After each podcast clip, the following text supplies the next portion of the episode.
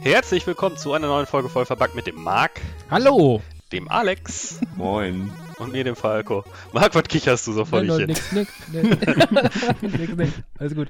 Ich konnte nicht Ja. anders. Wir haben gerade gute Laune äh, beim Festen, weil wir Alexes Mikrofonproblem gelöst haben. Äh, wenn sich jemand gewundert hat, warum der Alex nicht so gut geklungen hat, die letzten paar Folgen, der hätte sein Mikrofon einfach falsch rum. Ja, ich muss gestehen, dieser Fehler ist mir passiert. Pass passiert, ne? Ja. Aber äh, wir haben auch tatsächlich ein ernstes Thema, über das wir äh, reden wollen heute. Und zwar geht es auch gerade so ein bisschen durch die Medien, deswegen haben wir das mal aufgegriffen. Äh, das Thema Crunchen, Crunch-Time oder naja, aber Alex, möchtest du kurz umschreiben, was wir damit alles mit reinfassen? Ja, äh, gerne. Also zumindest kann ich umschreiben, was ich damit reinfasse. Vielleicht habt ihr ja noch eine andere Vorstellung davon. Ich glaube auch nicht, dass es so eine richtige, äh, richtige Fachbuchdefinition für Crunch gibt. Also im Allgemeinen würde ich darunter zusammenfassen, mh, mehr Arbeit bei einem Softwareentwickler oder mehr Arbeit bei einem Spieleentwickler in unserem Fall, ähm, das, was über das normale Maß hinausgeht. Also jetzt gar nicht mal mehr als eine 40-Stunden-Woche, sondern sagen wir mal, Crunch geht dann in die Richtung, wenn es, wenn es mehr als eine 50-Stunden-Woche geht und naja, alles, alles darüber hinaus. Allerdings ähm, hätte ich bis vor kurzem noch gesagt, Crunch ist eigentlich was aus der AAA-Spieleindustrie, was normalerweise auftritt und vielleicht sogar auch schwer zu vermeiden ist und normalerweise auftritt, wenn das Spiel sich der Veröffentlichung auf die Veröffentlichung zubewegt. Also du hast ja dann einen bestimmten Zeitpunkt, wo du diesen Goldmaster äh, presst. Ähm, das ja ist jetzt in der digitalen Spieleverbreitung nicht mehr so ganz so relevant, aber bei Konsolenspielen natürlich trotzdem noch. Und das ist einfach ein festgelegtes Datum. Da, das musst du erreichen. Wenn dein Spiel bis dahin nicht fertig ist, hast du ein Riesenproblem, weil die gesamte Marketingstrategie, die gesamten Kampagnen, die ja schon angelegt sind und so weiter, weil das einfach schon festgesetzt ist. Und das bedeutet, komme was wolle, das ist dann die Version, die du abliefern musst. Und das führt dazu, dass die, die Leute, die an diesen Produkten arbeiten, sich je näher dieses Datum kommt, immer stärker einbringen und überarbeiten müssen. Ja, also ich finde, du hast es mit, mit 50 Stunden, das würde ich fast noch als normal Genau. äh, bezeichnen, in, als normale Arbeitszeit in der Computer- in äh, Videogame-Industrie. Ähm, bei Crunch reden wir teilweise 70, 80 oder mehr Stunden, ne, bis zu Genau. 100 Stunden, die die Leute da teilweise arbeiten. Also richtig krasse Überstunden schieben, oft unbezahlt, also nicht über das normale Gehalt rüber hinaus abgegolten in irgendeiner Form. Würde ich sogar sagen, in den meisten Fällen. Ähm, und genau, wobei ich jetzt auch nicht sagen würde, das passiert jetzt bei Indie-Spielen nicht. Ähm, wobei das ist, ich das Problem bei Indie-Spielen ein bisschen anders äh, sehe, da ist es mehr selbst auferlegt. Ähm, Im AAA-Bereich kommt es dann eher entweder durch Managementdruck oder durch so eine Art, naja, äh, Teamdruck, ne? Es gibt ja Mhm. verschiedene Fälle. Es gibt ja einmal, dass Management quasi sagt, hey, hier, dann und dann müssen wir fertig sein. Ähm, das kriegen wir nicht hin. Wir sehen das hier auf unseren Plänen. Das, äh, wir sind nicht schnell genug. Wir müssen jetzt alle mal noch die letzten sechs Wochen oder was jeden Tag hier elf Stunden und dann sechs, sieben Tage die Woche hier rumhängen, damit wir das fertig kriegen.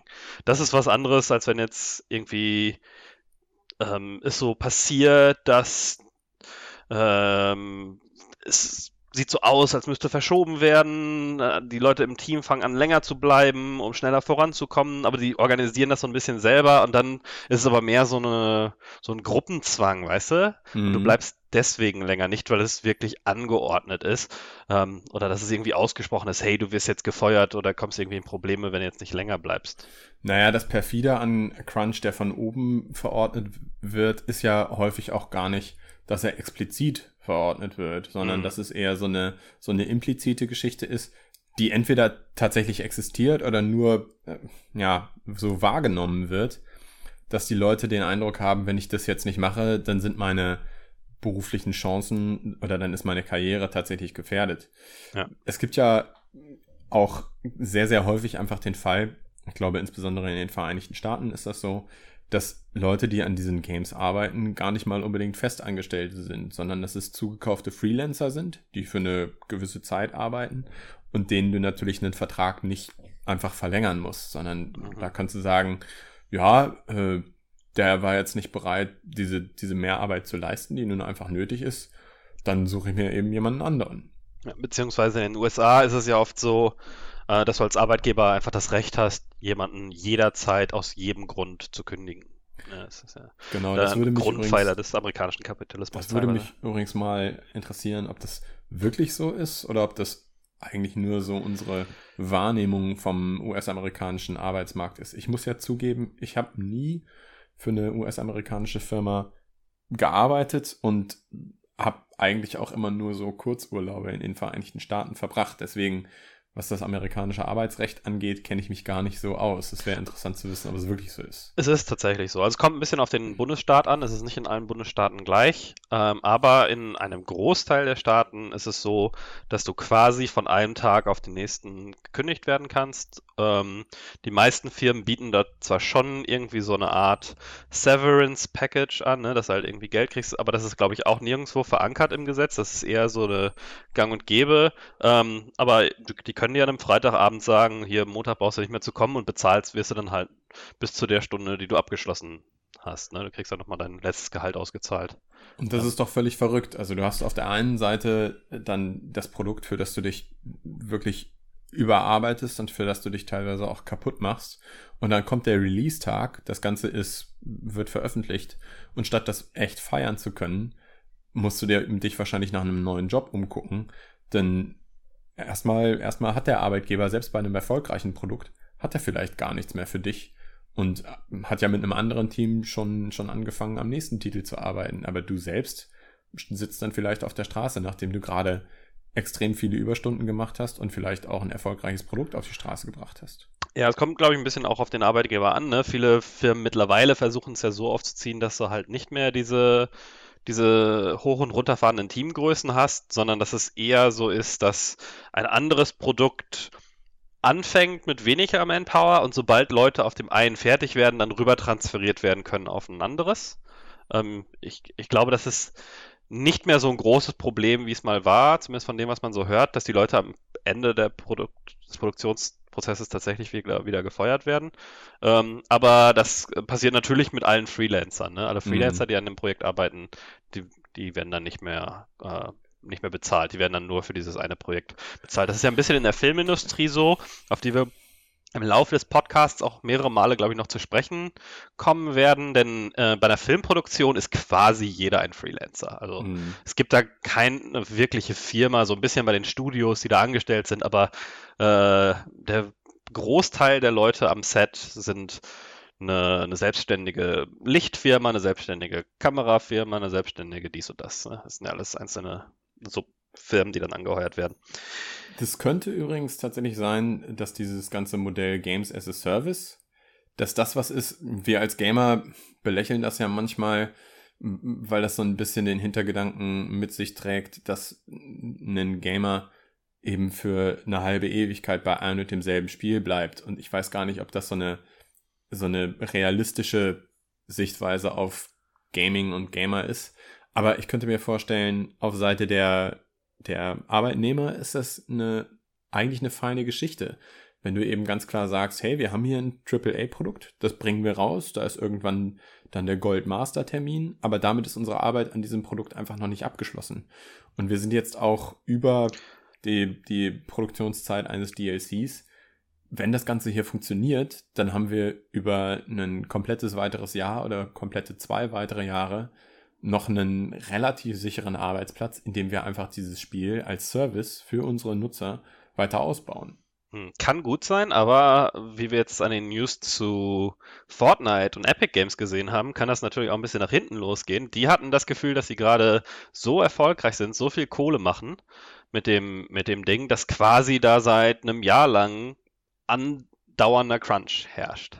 Also das, was normalerweise so gesagt wird, ist eine, eine kurze Periode am Ende einer Produktionszeit ist da jetzt angeblich, äh, von dem, was man so hört, erstmal der Normalstatus geworden. Das ist aber ja auch ein völlig verrücktes Modell irgendwo ein Stück weit. Ne? Also wir haben es bei Fortnite ja nicht mit einem Games as a Service Spiel zu tun, das als Vollpreisspiel erscheint. Und im Prinzip ist das für, hm, ich sag mal, 80 Prozent der Leute das einzige Geld, was sie jemals für das Spiel ausgeben würden, werden. Aber, aber jeder einzelne Nutzer hat diesen Vollpreis bezahlt oder einen leicht reduzierten, weil rabattierten Vollpreis bezahlt.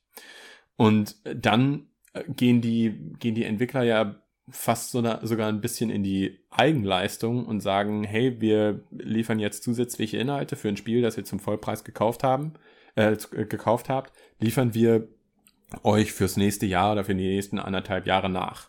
Und ja, ihr könnt einen Season Pass kaufen, aber einige Inhalte gibt's auch, gibt's auch umsonst. Bei Fortnite ist das Modell aber ja ein anderes.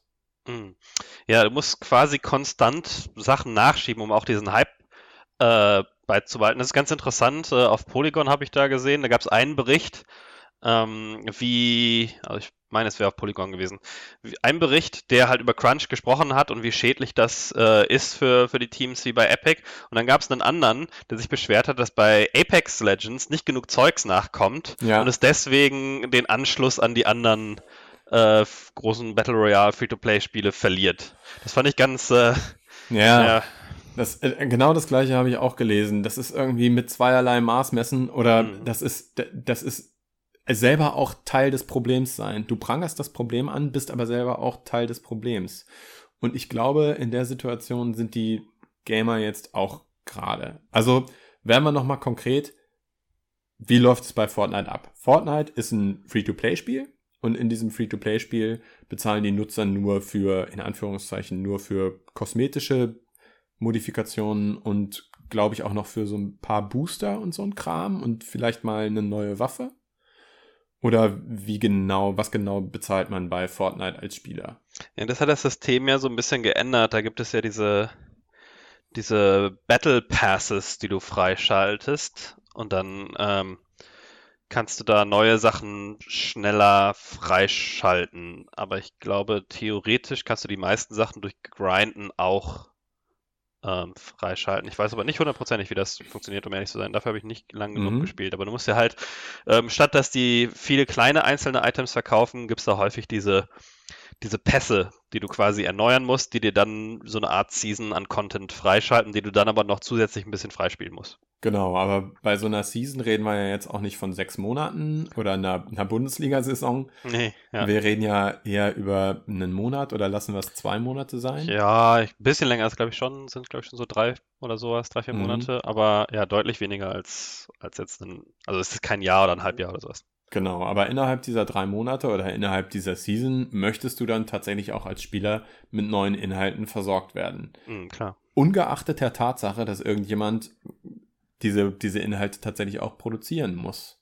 Und ich meine tatsächlich jetzt gelesen zu haben, dass bei Fortnite alle zwei Wochen ein relativ substanzielles Update erscheint. Mhm. Und dass bei Apex Legends, das jetzt schon seit drei Monaten draußen ist, ein Spiel, das natürlich in genau die gleiche Kerbe schlägt und deswegen eigentlich auch die gleiche Spielerschaft anziehen sollte. Vielleicht, vielleicht ist Apex Legends nicht ganz so Comic, comicartig oder ja. cartoonig und deswegen nicht ganz so sehr auf. Ich würde sagen, ja, das ist so ein abgezogen. bisschen zwischen, zwischen PUBG und Fortnite. Seit Fortnite sind so die Spieler um die 10 bis 14 Jahre viel, finde ich. Also mhm. natürlich nicht ausschließlich, aber sehr verstärkt. Und Apex, da sehe ich dann eher, oder sagen wir mal bis 16 und dann bei Apex sehe ich eher die 16 bis 22-Jährigen oder sowas. Und PUBG ist dann ein bisschen höher.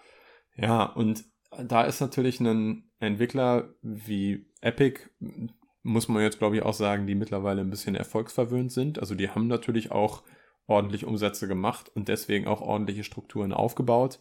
Sie wollen natürlich jetzt nicht dieses Niveau wieder verlieren. Ne? Das bedeutet, mhm. sie sind da so ein kleines bisschen Opfer ihres eigenen Erfolges und haben die Nutzer natürlich auch mit einer mit einem zweiwöchentlichen äh, Veröffentlichungszyklus oder Update-Zyklus angefüttert. Und das wollen die, die Kunden jetzt auch gerne weiterhin sehen. Ich finde, das liegt auch überhaupt nicht in der Verantwortung der Spieler, da irgendwas dran zu drehen. Das mhm. ist ein, das ist ein, ein Arbeitsmarktproblem, ähm, was also es ist jetzt nicht so wie, keine Ahnung, da werden irgendwelche Kinder ausgebeutet, die da Turnschuhe nähen oder sowas, Mhm. sondern das sind erwachsene Leute in einem westlichen Land, ähm, die müssen das schon irgendwie organisatorisch hinkriegen. Ich sage nicht, dass das eine gute Behandlung ist, ich- aber ich sage, das muss aus der Gruppe herauskommen, dass man sich der Sache, der Sache annimmt, ne? Und ähm, das Problem wird ja von vielen Leuten unterschiedlich eingeschätzt. Also ich, für mich ist so der große Unterschied, also mein, mein großes Problem damit ist, dass unbezahlte Arbeitszeit Mhm. ist. Ähm, wobei es kommt auch ein bisschen drauf an. Also eins der Studios, was ja sehr in die Kritik geraten ist, ist äh, bei Rockstar Games, wo es zuletzt wohl auch bei Red Dead Redemption 2 große Crunch-Perioden gab, wo die Leute halt auch annähernd äh, 100 Stunden oder zumindest sagen wir mal, die, die Management-Riege war gern mal 100 Stunden da und dann hieß es zwar in der Berichterstattung, ging es so ein bisschen vor und zurück, dass das jetzt nicht auf alle angeordnet wurde, aber dass es schon viele Leute gab, die da, die da sehr lange Wochen äh, verbracht haben. Wobei bei Rockstar es auch so ist, dass es einen relativ großen Bonus basierend auf dem Erfolg des Spiels gibt. Also ich mache vor allen Dingen die Unterscheidung, wenn ich irgendwelche Anteile am Erfolg der Firma habe, indem ich A, einfach die Firma mitbesitze, Mhm. Ne? Also wenn ich irgendwie, das ist das Beispiel Indie-Spiel, zum- äh, Indie-Game oder Indie-Studio. Wenn ich drei Leute habe, die alle 30% des Studios besitzen und die arbeiten dann 100 Stunden die Woche da dran, dann ist das für mich überhaupt kein Problem, wenn das, das kommt ja irgendwie aus deren Passion raus und die Entlohnung ist ja direkt damit verbunden, wenn es ein Erfolg wird. Ne? Und man kann sagen, umso mehr du dich investierst in so ein Projekt, äh, umso höher können auch deine Chancen auf, auf Erfolg sein, beziehungsweise äh, ein qualitativ hochwertiges Produkt zu, zu haben am Ende. Ähm, das ist, da kommst du schneller hin, wenn du mehr Zeit investierst. Wobei auch das, können wir gleich nochmal drauf eingehen, wie viel produktiver du wirklich bist, wenn du so naja, viel Zeit wenn du dich, verbringst. wenn du dich für dich selber ausbeuten willst, dann ist das ja auch, dann ist das ja auch legitim. Niemand kann jemandem das Recht versagen, sich selbst für sich selbst auszubeuten. Also Genau. jemand, der beispielsweise ein Profisportler ist oder der sich auf eine Profisportlerkarriere vorbereitet, der wird ja sicherlich auch mehr Trainingspensum machen als jemand, der nur Hobbysportler ist. Und das ist im deutschen Recht zum Beispiel ja auch so verankert. Ne? Du hast ja eine, eine, als normaler Mitarbeiter eine, eine Zeitgrenze, wie viel du arbeiten darfst im Monat. Das entfällt aber zum Beispiel, wenn du Geschäftsführer bist. ja. Und das macht, das macht ja total Sinn. Ich glaube aber, dass dieses, dass die Spiele aus dieser Ecke kommen, dass es gang und gäbe war, dass es halt solche Studios waren. Und das hat sich dann nach und nach auch weiter etabliert in, in großen Teams, wo jetzt Leute tatsächlich nur einfache Angestellte sind, die ne, jetzt irgendwie nichts wirklich da was von haben, wenn das Spiel sich jetzt besser verkauft Hm. oder nicht und dann nicht für ihre Überstunden am Spiel bezahlt werden. Und da ist es eher, wo ich ein Problem sehe, ne? wo du dann nichts davon hast als Angestellter, dass du da doppelt so viel Zeit sitzt, wie in deinem Vertrag stehst. Ja, also ich finde es sogar noch schlimmer, du hast nichts vom Erfolg, aber wenn du, also es, es läuft sogar eher über eine explizite oder implizite Drohung, wenn du es nicht mitmachst, dann verlierst du deinen Job. Oder, und das ist sogar noch die, die schlimmere Art, oder äh, es gibt so einen, es gibt so einen Druck, so eine soziale Komponente, weil wenn du die Arbeit nicht machst, bedeutet es ja, dass die anderen Leute diese Arbeit machen müssen. Also dass sozusagen innerhalb des Teams auch eine Dynamik entsteht, die beispielsweise komplett dagegen spricht, dass du mal Urlaub nimmst oder dass du dir mal eine Auszeit gönnst oder so. Ja, das ist ja auch das Thema, zum Beispiel bei Epic war es, glaube ich, wo die Leute auf dem Papier unbegrenzte Urlaubstage haben. Ja. weiß gar nicht, ob bezahlt oder nicht. Das ist in Amerika auch nochmal so ein Thema. Aber selbst, selbst dann nehmen sie sie nicht, äh, sondern sie nehmen keinen Urlaub, weil da der, da dieser soziale Druck fast nochmal größer ist, als wenn du limitierte Urlaubstage hast. Genau, weil, das habe ich, hab ich auch schon mal gehört, dass dieses System eigentlich dafür sorgt, dass die Arbeitnehmer weniger Urlaub machen, als sie eigentlich dürften. Oder auch, dass solche Dinge wie, wie gar nicht äh, klar reglementierte Gehälter, sondern jeder kriegt praktisch das, was er, was er will, ähm, dass das dafür sorgt, dass, dass Arbeitnehmer eigentlich weniger nehmen, als sie verdient hätten. Ja, es gibt ja viele Sachen, die erstmal positiv aussehen, aber dann eigentlich ähm, eine ganz umgekehrte Wirkung haben. oder zumindest mal die Wirkung haben, dass du mehr Zeit auf der Arbeit verbringst und so mehr Zeit deinem Arbeitgeber zur Verfügung stellst. Mhm. Das sind so Sachen wie, weiß ich nicht, ähm, Schlafplätze, Duschen, äh, kostenloses Essen, Entertainment in den, in den Büros und sowas, mhm. was ja erstmal alles total cool aussieht.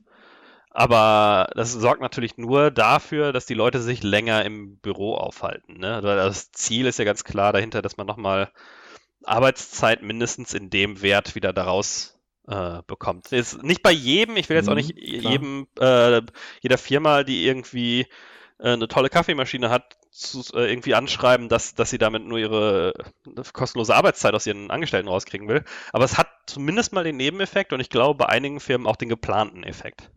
Naja, es gibt ja auch beispielsweise, beispielsweise solche Dinge wie Zeiterfassungssysteme. Ne? Mhm. Zeiterfassungssysteme, die aber bei vielen Videospielefirmen eben nicht eingeführt werden. Ja, aus dem einen Grund, dass die Leute nicht einfach nur da sitzen und ihre Stunden absitzen. Okay, gut. Aber aus dem anderen Grund eben auch, weil es in den meisten Fällen gar nicht funktionieren würde. Du kannst, also der normale Arbeitnehmer in der Videospielefirma macht eben nicht nur Dienst nach Vorschrift. Viele von uns machen das, weil es nicht nur ein Job ist, sondern eben auch eine Leidenschaft, eine Berufung, ein Beruf. Und da macht man gerne auch mal ein bisschen mehr als das, was einem so vorgeschrieben ist. Und ja, wenn es eine Zeiterfassung gäbe, dann müsstest du ja fast nach deinen 40 Stunden nach Hause gehen. Interessanterweise hatte ich das bisher nur bei einer Firma, ähm, dass es so ein System gab. Das war ausgerechnet G2A, mhm. die ja ähm, oft sehr schlecht hingestellt werden und da ist auch viel, viel dran und viel Grund äh, dafür, die nicht zu mögen. Allerdings muss ich sagen, dass da, ähm, also erstmal ist es natürlich so ein Ding, dass du eine Software auf dem Computer hast, die genau erfasst, was du, was du machst und wie lange du so eingeloggt bist, aber mhm. die haben jede halbe Überstunde sogar abgegolten. Also das hast du mhm. alles bezahlt gekriegt. Ja. Da war auch das war auch so, dass die Leute meistens länger geblieben sind, weil es viel zu tun gab, aber es wurde dann auch entsprechend bezahlt, was ich sehr fair fand. Mhm. Ja. Hat, habt ihr schon mal gecrunched? Äh, also, ja. Öfters. Ja. Erzähl. Ja, was soll ich da großartig erzählen, ne? Das ist halt. Ja, mal eine Situation, was ähm, so der Grund war und wie viel länger du da gearbeitet hast und ob es da irgendwas für gab. Äh, kann ich direkt sagen, gab es gar nichts für, nicht mal zum Danke. Ähm, tatsächlich war das aber ein Steam Lounge, den wir hatten. Und davor sind zwei äh, Mitarbeiter weggebrochen. Der eine hat gekündigt, der andere wurde gekündigt, glaube ich, weil da was vorgefallen ist. Und dann hast du halt mit einem Dreierteam, was vorher Fünfer waren, hast du jetzt ein Dreierteam und das launcht äh, in ein paar Tagen ein Spiel auf Steam. Und wie sich jeder vorstellen kann, selbst Leute, die nicht in der Industrie arbeiten, das ist dann extrem stressig. Da ist man halt auch mal bis äh, 1 Uhr nachts noch im Office gewesen. Ist dann nach Hause, hat kurz gepennt, ist dann wieder um 7 ins Office und dann äh, Kaffee. Mhm. Also das ist auch nicht das erste Mal, dass ich das durchgemacht hätte. Ich bin kein Entwickler oder so, nur normal Community Manager, aber trotzdem, das funktioniert auch da. Für was ja. für ein Zeitrahmen war das? Ja, das war wirklich so äh, ja, so drei, vier Tage vor Launch und mindestens eine Woche nach dem Launch. Also du kannst ja nicht sagen, okay, das Spiel ist jetzt gelauncht. Ich mache jetzt Füße hoch, ich mache meine zwei, drei Stunden am Tag und gehe dann pennen irgendwie, ne? So, weil ich ja die letzte Zeit da Überstunden hatte. Es geht dann halt nicht. Du kannst ja. halt nach dem, nach dem Launch musst du halt dranbleiben. Das wisst ihr also beide auch. zwei Wochen so ungefähr, ja. Ja, so, so gefühlt oh, sechs ja. Monate, aber eigentlich waren es hm. zwei Wochen und das ist dann halt. Ja. ja, aber das ist ein guter Punkt, da können wir gleich nochmal zukommen, wie sich das so anfühlt. Aber ja, wie du sagst, das betrifft nicht nur Programmierer natürlich. Äh, QA ist auch immer Leute, die da sehr schmerzhaft drunter leiden, die sowieso schon viel haben. Ähm, Community Management, ein paar andere Sachen. Alex, bei dir? Naja, bei mir, das, das kannst du eigentlich nicht wirklich zählen ähm, ich habe über, über drei Jahre habe ich immer diesen Gamescom-Wahnsinn mitgemacht. Und das war bei mir, weil ich in dem Consumer-Bereich war, war es eben schon von morgens um acht bis abends um, lass es 21 Uhr gewesen sein. Aber das ist ja dann wirklich eine sehr, sehr begrenzte Messeerfahrung und wir wissen alle, Messezeit ist absolute Ausnahmezeit. Ich merke aber auch in dieser Zeit, ich bin da wirklich nicht für gemacht. Also klar, ich liebe meinen Job. Also ich mochte auch damals meinen Job, als ich das mit der, äh, mit der Messe gemacht habe. Aber äh, mein Job, selbst wenn ich es auch als Berufung bezeichnen würde, ist nicht mein Leben. Ich merke nach so einer Zeit, also ich habe nach diesen Messewochen, habe ich schon gemerkt, hey, das, das ist es nicht. Das willst du nicht dauerhaft haben, selbst über einen Zeitraum von zwei oder drei Wochen würde ich das nicht haben wollen. Dafür ist mir mein persönliches Leben, meine persönliche Freizeit einfach zu wichtig. Ich habe aber natürlich das große Glück, wir leben hier in Deutschland oder beziehungsweise zwei von uns leben hier in Deutschland. Ähm, hier gibt's einen relativ guten Arbeitnehmerschutz und hm. ich habe noch nie in der Hinsicht äh, die Muskeln spielen lassen müssen oder so. Also das war noch nie notwendig.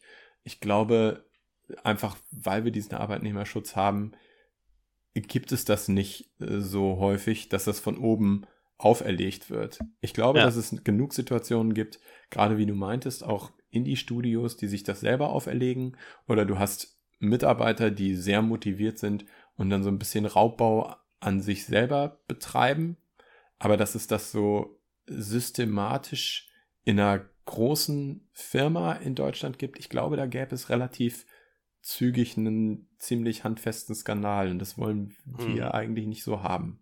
Ja. Wir kommen nachher auch mal auf so Sachen wie Gewerkschaften. In Deutschland hat man ja noch den, den das etwas kleinere Kampfmittel, den Betriebsrat. Ähm, ich will aber kurz meine Beispiele nennen. Ich habe persönlich ist es bei mir, so wie du sagst, Gamescom. Ich mache ungefähr ähm, 12 bis 15 solche Konferenzen im Jahr, wobei nicht alle Gamescom crazy sind, eine ganze Woche sehr super intensiv mit in so einer Größenordnung, aber schon, dass es mal mindestens so zwei, drei Tage sind, wo ich auch eigentlich 12, 13 Stunden am Tag in Anführungsstrichen arbeite. Das ist natürlich jetzt, äh, weiß ich nicht, wenn jetzt jemand, wenn jetzt jemand in der Fabrik an der Maschine arbeitet, lacht er sich wahrscheinlich kaputt, ne, weil das, da zähle ich dann dazu, dass ich abends auf irgendwelche Networking-Veranstaltungen gehe, wo man dann äh, bei, einem, bei einem Drink irgendwie über noch, noch was redet, Leute vorgestellt bekommt, ähm, oder ne, einen, einen Geschäftspartner zum Abendessen ausführt und sowas. Das ist halt nicht super intensiv. Der Tag über ist für mich meistens recht intensiv, weil ich da im Halbstundentakt wechselnde Meetings habe und dann auch oft hin und her laufen muss und, und zusehen muss, dass das alles, alles läuft. Es ist äh, aber eher mental äh, anstrengend als mhm. jetzt irgendwie wie körperlich und es ist dann, wie gesagt, auch nach ein paar Tagen vorbei. Und das ist für mich eine, muss ich sagen, das ist für mich eine sehr positive Art von Stress, weil es immer zeitlich sehr limitiert ist. Mhm. Es ist meistens verbunden mit einer Reise in ein anderes Land, worüber ich mich jetzt auch nicht beschweren kann, wirklich. Ähm, es ist viel Austausch mit anderen Personen und aber auch Wiedertreffen von Freunden, weil die Industrie ja relativ klein ist. Da haben wir viel in der, in der äh, Event-Folge oder Messenfolge mal drüber gesprochen, ganz am mhm. Anfang des Podcasts. Aber das ist für mich immer noch ein sehr positives Gefühl und da kommt mir das nicht so vor, als würde ich da jetzt irgendwie, weiß ich nicht, crazy viel extra Zeit reinstecken, wo ich dann ausgebeutet werde oder irgendwie sowas. Ähm, zumal in Deutschland war es noch so, dass ich bei den meisten Firmen äh, dann eine, Zusatzpauschale bekommen habe. Die ist für Essen gedacht, aber da muss man schon teuer essen, dass man die aufbraucht. Das heißt, man kriegt zumindest mal ein bisschen mehr Geld, beziehungsweise jetzt ist es auch so, dass mir der Arbeitgeber alle Mahlzeiten, die ich da habe, bezahlt. Das heißt, mhm. ähm, das ist so ein bisschen so ein Geben und Nehmen, wo ich schon das Gefühl habe, dass da auch zurückgekommen äh, ja. wird in irgendeiner Form.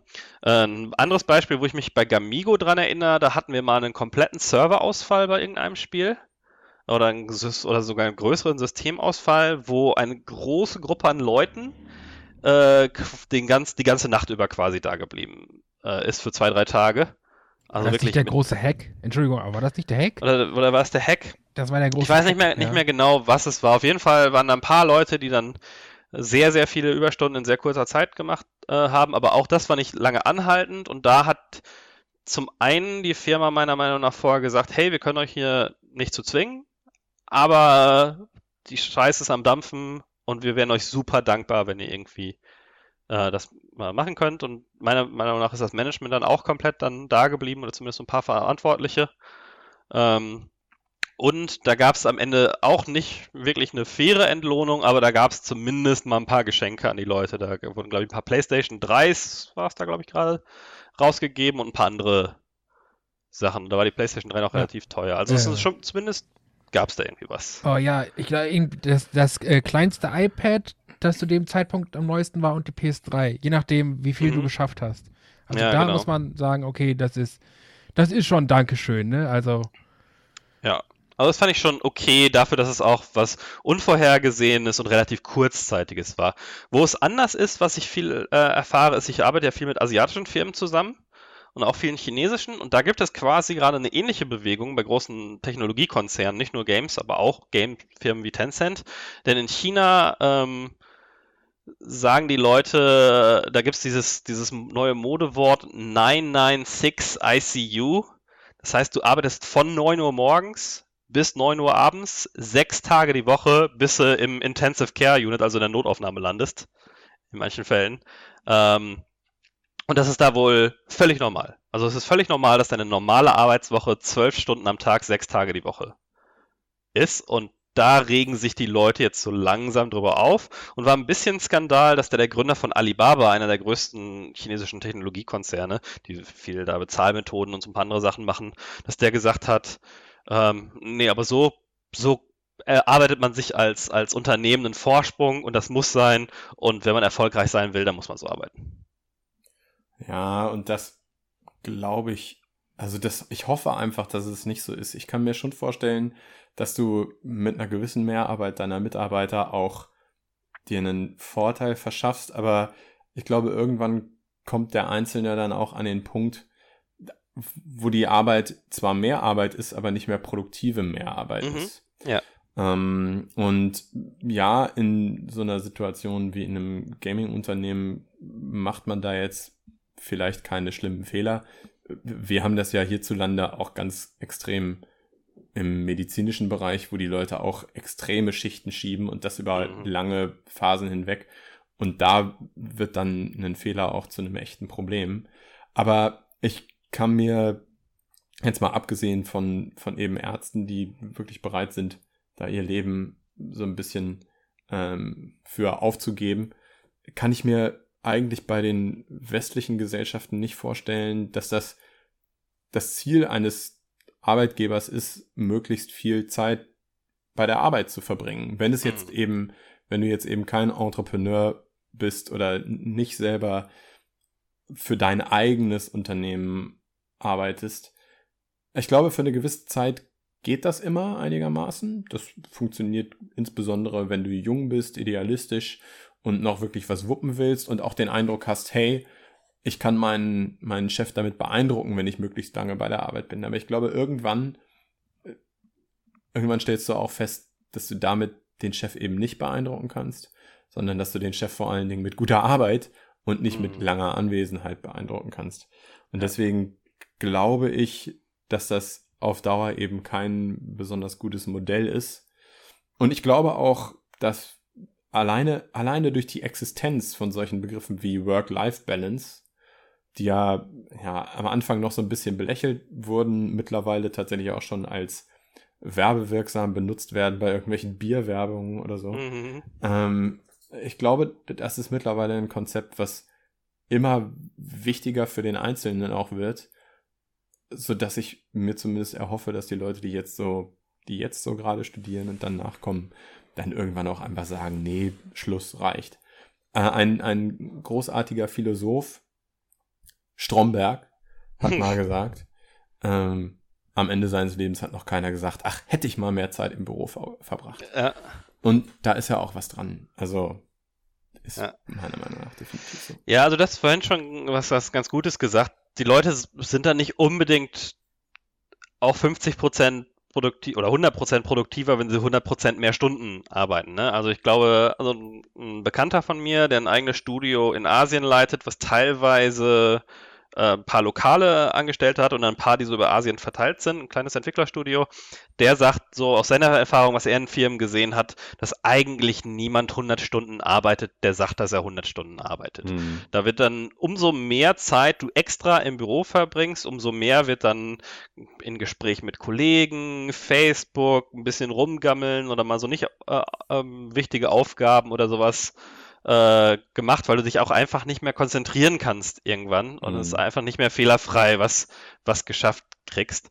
Ähm, und ich glaube, das kann anders sein, wenn du, also zumindest was so dieses, dieses auf, auf Facebook rumgammeln und so, das kann anders sein, wenn du halt ein mega passionierter junger Mensch bist, der seine eigene Firma aufbaut. Da kann ich mir schon vorstellen, dass da, wenn nicht unbedingt fehlerfrei, aber schon konzentriert für das eigene Geschäft gearbeitet werden will, wird. Dann hat es aber, glaube ich, einen ganz harten, äh, eine ganz harte gesundheitliche, Mhm. einen Große gesundheitlichen- gesundheitliche Kosten. Kosten, genau, ja, die Ja. du da zahlen musst. Also ich hatte schon Freunde, die irgendwie mal zusammengebrochen sind, ohne, ohne offensichtlichen medizinischen Grund, wo es dann auch auf Überarbeitung geschoben wurde. Was man Also- meiner Meinung nach äh, auch nicht außer Acht lassen darf, ist doch die Tatsache, dass wir vielleicht nicht bei jeder einzelnen, bei, bei jedem einzelnen, ähm, bei jeder einzelnen Aufgabe, bei jedem einzelnen Task, aber doch sehr, sehr häufig in der kreativen Branche arbeiten. Mhm. Wir haben auf der einen Seite eben Game Designer, die keine Fließbandarbeit ableisten. Wir haben auf der anderen Seite Artists, die ja zum Teil vielleicht Fließbandarbeit leisten, aber eben doch häufig auch nicht. Und ich würde auch sagen, Programmierer ist durchaus ein kreativer Beruf. Vielleicht bei all diesen dreien, vielleicht nicht 100% der Zeit. Aber jeder von, von diesen ne, Game Designern, äh, Artists, Programmierern, aber auch Community Managern Ja, ich glaube, das geht in, kreativen voll viele Bereiche. Ne? Ja. Das äh, Marketing, äh, selbst, selbst sowas wie Business Development äh, sehe ich, dass ich manchmal, deswegen mag ich auch so, so Time-Tracking-Systeme nicht, manchmal ist mich mit einem Kaffee in der Ecke auf einen Stuhl zu setzen und zu denken, eine, eine, eine sinnvolle Beschäftigung für mich, wenn es darum geht, wie kann man irgendwie das, diesen Deal noch besser gestalten, was sind noch irgendwelche Möglichkeiten, mit wem kann man noch mal reden, was habe ich so vergessen und so weiter. Äh, und das Genau. ist ja auch zumindest ansatzweise kreativ, ne? Und diese kreativen Tätigkeiten, die funktionieren eben nicht über, ich stecke mehr Zeit rein und bekomme dadurch mehr Ertrag, Mhm. sondern ähm, ich glaube, oh, wie heißt er denn schnell? Der eine von Monty Python, ähm, der auch bei James Bond mitgespielt hat. Hm. Ähm, auf jeden Fall hat er mal einen sehr langen Vortrag darüber gehalten, wie das eigentlich ist, kreativ zu arbeiten. Und äh, ganz viel kreativ arbeiten oder kreativ arbeiten funktioniert nur, wenn du eben nicht in einer Stresssituation bist, wenn du, wenn der, wenn die Gedanken frei sein können, wenn du ein kleines bisschen spielen kannst, wenn du nicht die ganze Zeit dir Grenzen setzen musst oder Regeln auferlegen musst, sondern einfach wirklich mal den Gedanken freien Lauf lassen kannst. Wie du gerade meintest, ne? Man setzt sich irgendwo hin mit einem Kaffee, denkt jetzt mal die nächste halbe Stunde oder vielleicht auch Stunde eben nicht darüber nach, dass das Ergebnis heute Abend fertig sein muss, sondern dass man, dass man wirklich mal Zeit hat, dass die Gedanken sich auch entwickeln können. Ja. Ja, Da habe ich da auch mal- ein, äh, ja, da habe ich auch ein schönes äh, Zitat von einem Entwickler. Ähm, lieben Gruß an Lukas. Äh, der sagte mal, Kreativität ist keine Frage von Geld, sondern eine Frage von Zeit. Ja. Und äh, das trifft es eigentlich sehr gut. Also Aber dann Gerade- kann ich ja mal. Teufelsadvokat spielen und sagen, dann ist es ja genau richtig, wenn ich sage, ich habe irgendwie in meinem Büro Entertainment-Sachen da und ich will die Leute dann zwölf Stunden am Tag da behalten, damit sie halt da sind, wenn die gute Idee kommt und ich will lieber mal, dass sie zwischendurch eine Stunde rumgammeln ähm, oder was anderes machen, um dann wieder mit ihrer Idee zurück. Ja, wenn sie eine Ja, Stunde, wenn sie eine Stunde oder zwei rumgammeln dazwischen, dann haben sie doch auch ein bisschen was von Pause. Also warum nicht? Wenn sie dann anstatt, weiß ich nicht, zehn Stunden, zwölf Stunden da bleiben, aber davon zwei Stunden Pausen sind, sehe ich da kein Problem. Meine Behauptung würde eher in eine andere Richtung gehen, wenn du gute Leute hast, dann kommt denen vielleicht auch auf dem Weg nach Hause oder unter der Dusche oder auf dem Weg zur Arbeit oder wenn sie irgendwelche, wenn sie irgendwelche Entertainment-Produkte konsumieren, die zündende Idee. Also du kannst einfach, äh, du kannst einfach diese zündende Idee kannst du nicht forcieren und äh, ganz im Gegenteil, wenn du versuchst, sie zu forcieren, dann wird es sogar noch unwahrscheinlicher, dass die zündende Idee irgendwann kommt. Also ich glaube, bis zu einem gewissen Grade funktioniert das. Bis zu einem gewissen Grade kann man Produktivität steigern, wenn man mehr Zeit investiert. Aber irgendwann ist dann das Limit erreicht und irgendwann brauchst du, wenn du einen kreativen Arbeitsprozess gerade hast, brauchst du Freiraum. Ich oder, glaube, wenn du, oder wenn du eine heikle, eine heikle Position hast. Äh, tut mir leid, dass ich da jetzt ja, ja, alles gut. Aber ähm, weil Falco ja gerade sagte, von wegen, er hätte da schon jemanden zusammenbrechen sehen und so. Es gibt natürlich auch andere Probleme, die mit Überstunden und äh, völlig fertig sein kommen. Und zwar sind das Fehler am Produkt. Und wir hatten mal bei einem unserer Titel hatten wir mal, dass der komplette Server alle zwei oder drei bis vier Stunden abgeschmiert ist. Dann funktionierte gar nichts mehr. Also das war dann halt wirklich so ein Freeze, ne? Und dein, dein, deine Figur blieb stehen und hat nichts mehr gemacht. Und es ging gar nichts mehr. Und das ging ungefähr eine Woche oder so. Und irgendwann kam dann der Entwickler mit einem wutentbrannten Anruf. Und ähm, am Ende hat sich halt herausgestellt, dass der völlig überarbeitete und übermüdete Translator ein so ein HTML-Tag im, Te im Text vergessen hat. Und dass das, dass das Programm diesen äh, ein HTML-Tag immer wieder versucht hat zu lesen. Und damit ist dann der Arbeitsspeicher des Servers vollgelaufen, womit du dann alle drei bis vier Stunden halt einen kompletten Server down hattest. Kann man sagen, okay, das ist aber auch schlecht programmiert. Ja, ist es. Aber wenn der Translator so müde ist, dass er einfach nur so einen HTML-Tag vergisst, weil er einfach so unkonzentriert ist, dann verlierst du komplett halt mal eine Woche lang den kompletten Server. Und das ist ja, ich will nicht sagen, dass Zusammenbrechen nicht auch gefährlich ist, aber wenn du halt dein Produkt eine Woche lang nicht verkaufen kannst und eine Woche lang kein Geld reinkommt, weil dir ständig der Server abbrennt, ist das halt auch nicht so geil, ne? Und das nur, weil du halt einen völlig übermüdeten Translator da sitzen hattest, der beim Übersetzen einfach so einen HTML-Tag vergessen hat. Ja, also das, was, was Alex schon meinte mit, mit äh, das wird dann halt auch sehr fehleranfällig nach einer Zeit. Ne? Mhm. Und das ja. kann sich, klar, das kann sich in einigen Fällen auch durch einen kleinen Fehler enorm auf das Produkt wieder niederschlagen. Ähm, was du meintest, Alex, mit dem auf dem Nachhauseweg und sowas, das ist ja nochmal ein anderes Problem, das jetzt bei Programmierern weiß ich nicht, aber bei, bei einigen Positionen oder insgesamt im Arbeitsleben heutzutage, dass man oft ja auch nicht irgendwie wirklich durch ist mit der Arbeit, wenn man zu Hause ist. Dadurch, dass jetzt alles so connected ist und man quasi über das Internet arbeiten kann. Also für mich macht es fast schon keinen Unterschied mehr, ob ich jetzt an meinem Arbeitslaptop oder meinem PC zu Hause mhm. arbeite, weil sowieso alles irgendwie online sind. Das ist ein Google-Mail-System und so weiter mit, mit Online-Drives.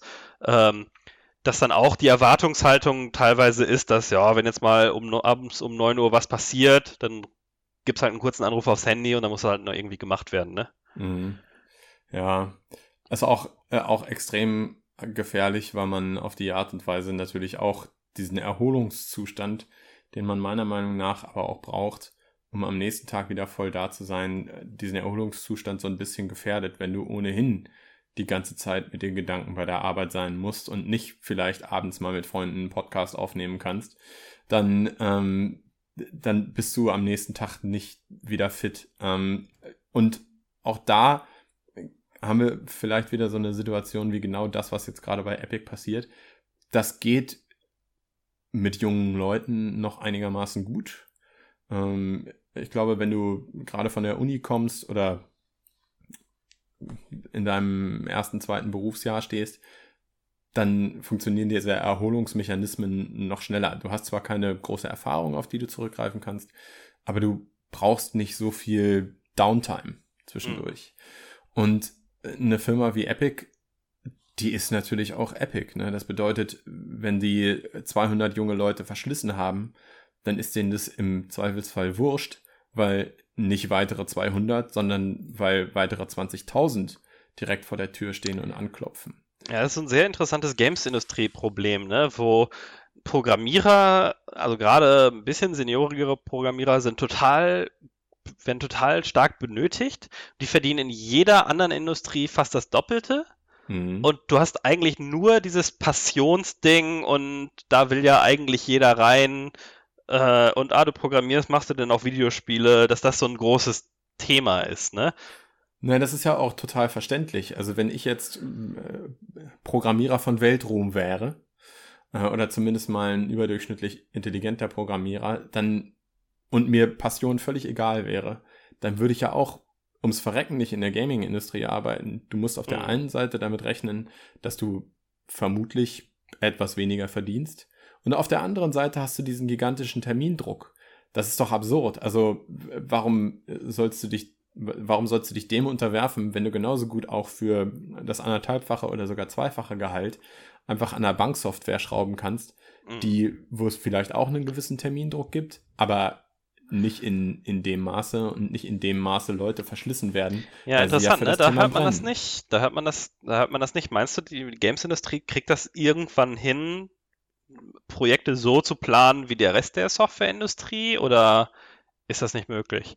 Weil du meintest hier mit, mit Zeitangaben, Zeiten und da muss, da muss irgendwie Marketingtermine eingehalten werden und so weiter. Aber zum einen sehen wir ja häufig Verschiebungen aus, aus entwicklungstechnischen Gründen und zum anderen ist es bei Filmen ja nicht unbedingt anders, die ja jetzt nicht unbedingt gleich komplexe, aber auch sehr, sehr komplexe äh, Projekte sind und da sieht man das eigentlich nicht, außer im, im Visual Effects Bereich. So im 3D-Bereich höre ich ähnliche Geschichten, aber ansonsten scheinen die das ja irgendwie gebacken gekriegt zu haben. Du meinst, dass die Leute in der Filmindustrie nicht verschlissen werden, oder? Ja, genau. Oder zumindest entsprechend dafür bezahlt werden. Meinst du, das liegt auch vielleicht an den Gewerkschaften, die ich, die da haben? Ich bin halt nicht sicher, ob das wirklich so stimmt. Also wenn du, ähm, wenn du mal das Arbeitspensum von jemandem nimmst, der, der in der Filmbranche oder in der Fernsehbranche arbeitet, arbeitet, ich glaube, die haben auch ein massives Überarbeitungsproblem. Ich glaube, was bei denen, bei denen das Ganze ein kleines bisschen abschwächt, ähm, ist, die arbeiten sowieso nur bis zu einem bestimmten Ziel.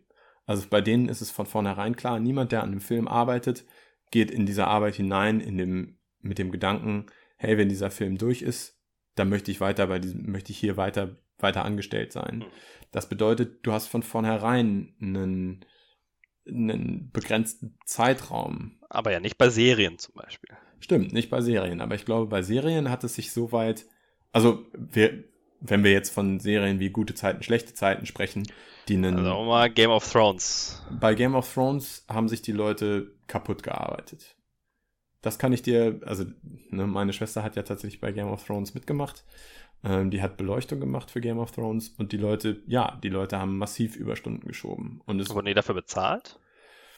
Das weiß ich, also da, ich glaube, eine Zeiterfassung findet da tatsächlich nicht statt. Ähm, du bezahlst, bekommst dann einfach einen Gehalt über die Zeitdauer, also über die Anzahl der Tage. Du wirst mhm. auf Tagesbasis bezahlt, nicht auf Stundenbasis. Aber da, da lachen sich die Leute natürlich über eine 40-Stunden-Woche, eine 50-Stunden-Woche, selbst eine 60-Stunden-Woche lachen sich die Leute, die bei Game of Thrones arbeiten, tot drüber. Mhm.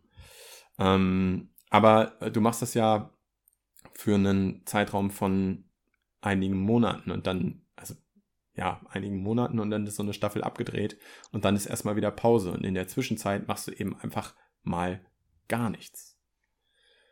Na, also ja. klar gibt es auch diejenigen Leute, die von Filmprojekt oder Serienprojekt zu Serienprojekt rennen, aber normalerweise hast du ja zwischen den einzelnen Projekten eine Downtime und du hast keinen Entwicklungszeitraum wie jetzt bei einem AAA-Titel. Keine Ahnung, wie lange war äh, Red Dead Redemption 2 in der Entwicklung? Noch mindestens mal vier Jahre, vielleicht fünf. Mhm. Ähm, ja, kommt immer darauf an, was man so mitzählt. Ne? Angeblich haben sie ja angefangen, irgendwie als Red Dead Redemption 1 rauskam, wobei das natürlich am Anfang erstmal die Hausers selbst sind, die so ja. anfangen, grob eine Story zu schreiben. Ne? Genau. Und deswegen, ich glaube, das ist nochmal noch mal das, was die Gaming-Industrie von der Filmindustrie unterscheidet. Du hast wirklich, du hast wirklich nicht diesen, diese knappen Zeiträume, und ich finde, drei, vier, fünf Monate sind erstmal ein knapper Zeitraum, ähm, sondern du hast diese wirklich lange Entwicklungszeit von mehreren Jahren. Und in dieser Entwicklungszeit gibt es ja nie wirklich eine Downtime, wo die Leute jetzt sagen würden, wisst ihr was, das ganze Studio macht jetzt erstmal zwei, drei Wochen frei. Wobei, wobei im Videospiel muss man natürlich auch sagen, dass der Crunch eigentlich immer am Ende kommt wo man dann auch oft sagt, liegt das vielleicht an der mangelnden Projektplanung, weil man, mhm. wenn man den ganzen gesamten Zeitraum von vier Jahren mal eine Stunde mehr gemacht hätte oder das ein bisschen, ein bisschen besser geplant hätte von Anfang an, man ein Feature weggestrichen hätte, dann hätte man es am Ende halt nicht so schieben müssen. Ja. Und dazu noch, ähm, bei Spielen ist es ja mittlerweile nicht mehr so, dass es dann vorbei ist, wenn das Spiel raus ist. Ne? Weil erstmal musst du einen ganzen Haufen Patches nachschieben, weil du in deiner Überarbeitung viele Fehler gemacht hast. Und dann äh, muss ja der erste DLC auch schon gemacht werden. Andererseits wird sich beschwert, wenn irgendwie die Leute von No Man's Sky mal gesagt haben, wir machen jetzt mal zwei Monate nichts, nachdem das Spiel raus ist und gehen erstmal in Urlaub, dann schreien wieder alle, warum kommen da keine Updates nach? Ja, ne, man sollte eigentlich auch meinen, dass, dass die Möglichkeit, einen Patch nachzuschieben, die hattest du ja früher auch nicht. Mittlerweile ist es ja gang und gäbe, dass du einen, Patch nachschiebst. Hm. Eigentlich die Möglichkeit, einen Patch nachzuschieben, sollte doch ein kleines bisschen was von dem Druck von den Leuten runternehmen. Aber auf der anderen Seite, du hast natürlich trotzdem immer noch diese allererste Verkaufswoche, in der du wie viel Prozent deiner Verkäufe machst, sind vielleicht auch nicht mehr, auch nicht mehr 90 Prozent, vielleicht sind es aber immer noch 80 Prozent. Ähm, Hoher Teil des Umsatzes vor allem, aber auch weil es noch vor, zum Vollpreis ist und so weiter. Genau, genau. Also ja, wir haben, wir haben viele Entwicklungen, äh, die eigentlich aneinander zerren. Also Entwicklungen, die vielleicht den Druck verringern könnten, aber eben andere Entwicklungen, die auch den Druck erhöhen. Was du aber gerade eben noch meintest, und da hatten wir, das hatten wir vorhin ganz kurz auch noch mal auch schon mal angeschnitten, ähm, die Leute, die sich beschweren, wenn dann irgendwo ein Fehler drin ist.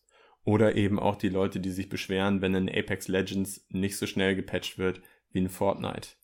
Und du meintest vorhin, das kann nicht von den, oder das sollte nicht von den, von den Spielern kommen, sondern das muss von der Industrie kommen. Ich würde sogar noch einen Schritt weiter gehen. Ich glaube, es kann gar nicht von den Spielern kommen. Mhm. Die Spieler können nicht bewusst die Entscheidung treffen, ich bin jetzt einfach mal ein kleines bisschen ähm, nachlässiger oder ich bin ein kleines bisschen gnädiger oder ich oder ich verzeihe mehr. Das, das funktioniert nicht. Du kannst nicht aktiv sagen, ähm, es ist mir jetzt, ich, ich lasse jetzt ein, nimm jetzt ein kleines bisschen Druck raus. Ich brauche nicht unbedingt alle zwei Wochen ein neues Update.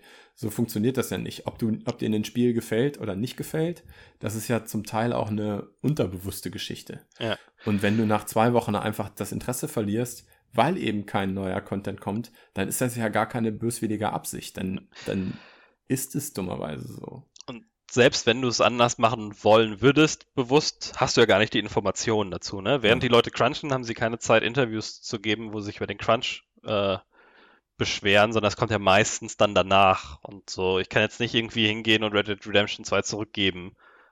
Ja, wie genau. Leute bei Rockstar so leid tun. Genau. Ja. Und du kannst aber auch nicht, du kannst aber auch nicht sagen, so, ich spiele jetzt Fortnite nicht mehr, weil ich weiß, dass die Leute sich da kaputt machen, obwohl das ginge vielleicht sogar aber du kannst mhm. halt nicht sagen, hey, mir gefällt Apex Legends jetzt besser, weil die ihre Leute nicht so kaputt machen für einen zweiwöchentlichen, zweiwöchentlichen Update-Cycle, ja. sondern da die Updates nur alle anderthalb Monate rauskommen. Zumal natürlich auch ein großer Teil der Spieler sich nicht auf so einem Level mit der Spieleindustrie beschäftigen, dass denen das überhaupt bewusst mhm. würde, wenn jetzt irgendwie 5% der Leute wegbrechen, weil das, das Boykottieren also, ne, solche Boykotts funktionieren ja normalerweise ja, nicht so wirklich. Aber es wäre, ne, also an anderen Stellen würden wir es uns ja schon wünschen, ne? Also wenn jetzt beispielsweise eine Firma, die Medikamente herstellt, oder nee, noch besser, wenn jetzt äh, McDonald's plötzlich Pferdefleisch in ihre Burger puncht, dann wollen wir ja eigentlich schon, dass jeder sich darüber insofern informiert,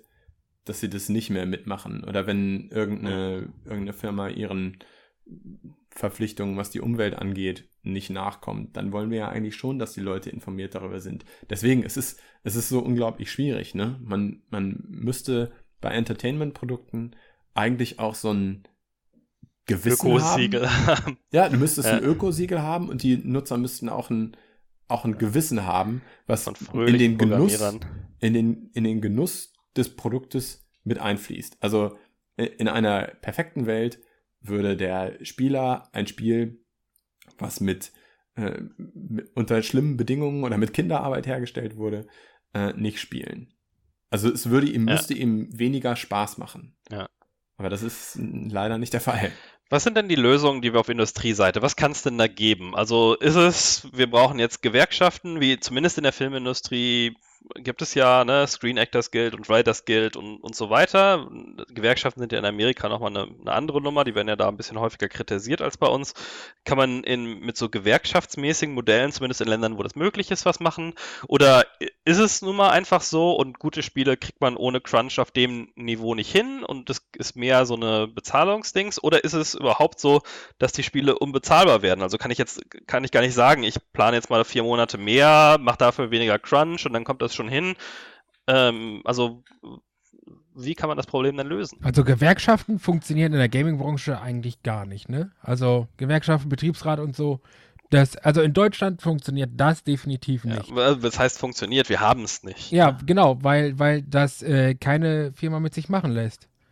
Jüngstes Beispiel. Ja, was heißt nicht mit sich machen lässt? Du hast ja schon das, das Recht dazu. Ja, ja Die klar, Firma kann dich ja aber- im Prinzip nicht davon abhalten. Nee, nee, aber das wird dann auch dementsprechend gedankt, ne? Wie gesagt, es gibt ein jüngstes Beispiel, das ist ein paar Jahre alt.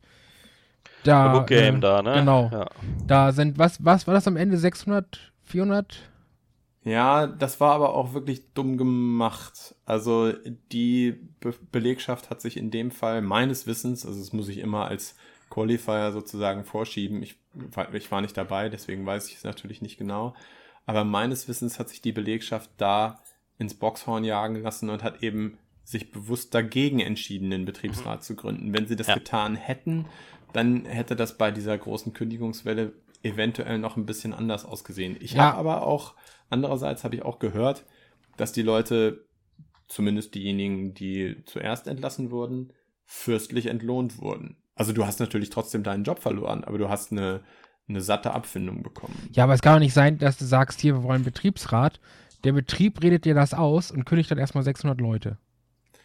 Naja, Ja, also aber- eigentlich kann genau das sein. Das passt ja, passt ja. Ja, genau, ja, genau. Das, zusammen. aber genau das sollte es eigentlich nicht sein. Ne? Und deswegen, das war jetzt halt so ein Abschrecker für alle anderen Betriebe, dass doch jetzt in der Industrie, wenn, wenn man darüber Naja, redet. du kannst ja dann- anders, du kannst ja andersrum aber auch sagen, das war genau das Zeichen, dass du das halt nicht ausreden lassen darfst. Hm. Ne? Das war, hätten sie es durchgezogen, wäre halt nichts passiert. Also das war ja so eine mehrstufige Geschichte. Da wurde angeblich, also von dem, was ich gehört habe, wurde im, S- haben die im Slack drüber gesprochen, in einer, in einer privaten Gruppe, dass sie einen Betriebsrat kün- äh, gründen wollen. Die, was sie nicht wussten, ist, dass, dass bei Slack nichts geheim ist. Wer auch immer den Slack-Kanal besitzt, kann auch alle privaten Gruppen mitlesen und angeblich hat dadurch das, das Management erfahren, dass es diese Planung gab, hat Leute gekündigt, was illegal ist. Vor allem auch Leute, ähm, ja, also deswegen, also darfst halt Leute nicht kündigen, weil sie einen Betriebsrat planen. Ähm, und beziehungsweise also gibt es sogar rel relativ sicheren rechtlichen Schutz. Sobald es angekündigt ist, dürfen die Leute aus gar keinem Grund erstmal gekündigt werden, ähm, dass, dass sie in der Planungsphase sind. Und dann ähm, haben sie gesagt, hier brauchen wir alles nicht, lasst das doch mal alle voten. Äh, aber hier, ihr braucht das doch gar nicht. Wir können hier mal so ein Council aufsetzen, das ist doch viel besser und das ist dann nicht gleich wie ein Betriebsrat, aber es ist viel leichter und wir sind doch alle, wollen uns doch alle hier fair auseinandersetzen.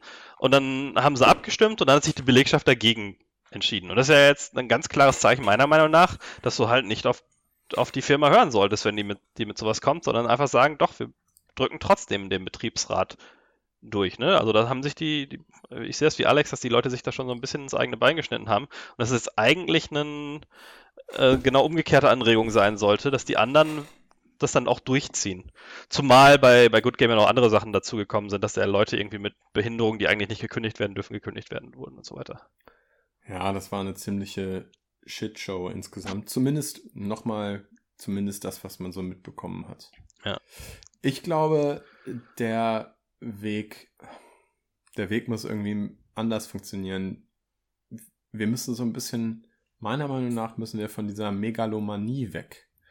Wir müssen eigentlich weg von diesen gigantischen, riesen Megaspielen, die ja tatsächlich dann fünf Jahre in Entwicklung sind und deren Marketingkampagnen jeden einzelnen Weiler im absolut letzten Land dieser Erde äh, in der Marketingkampagne mit drinne haben.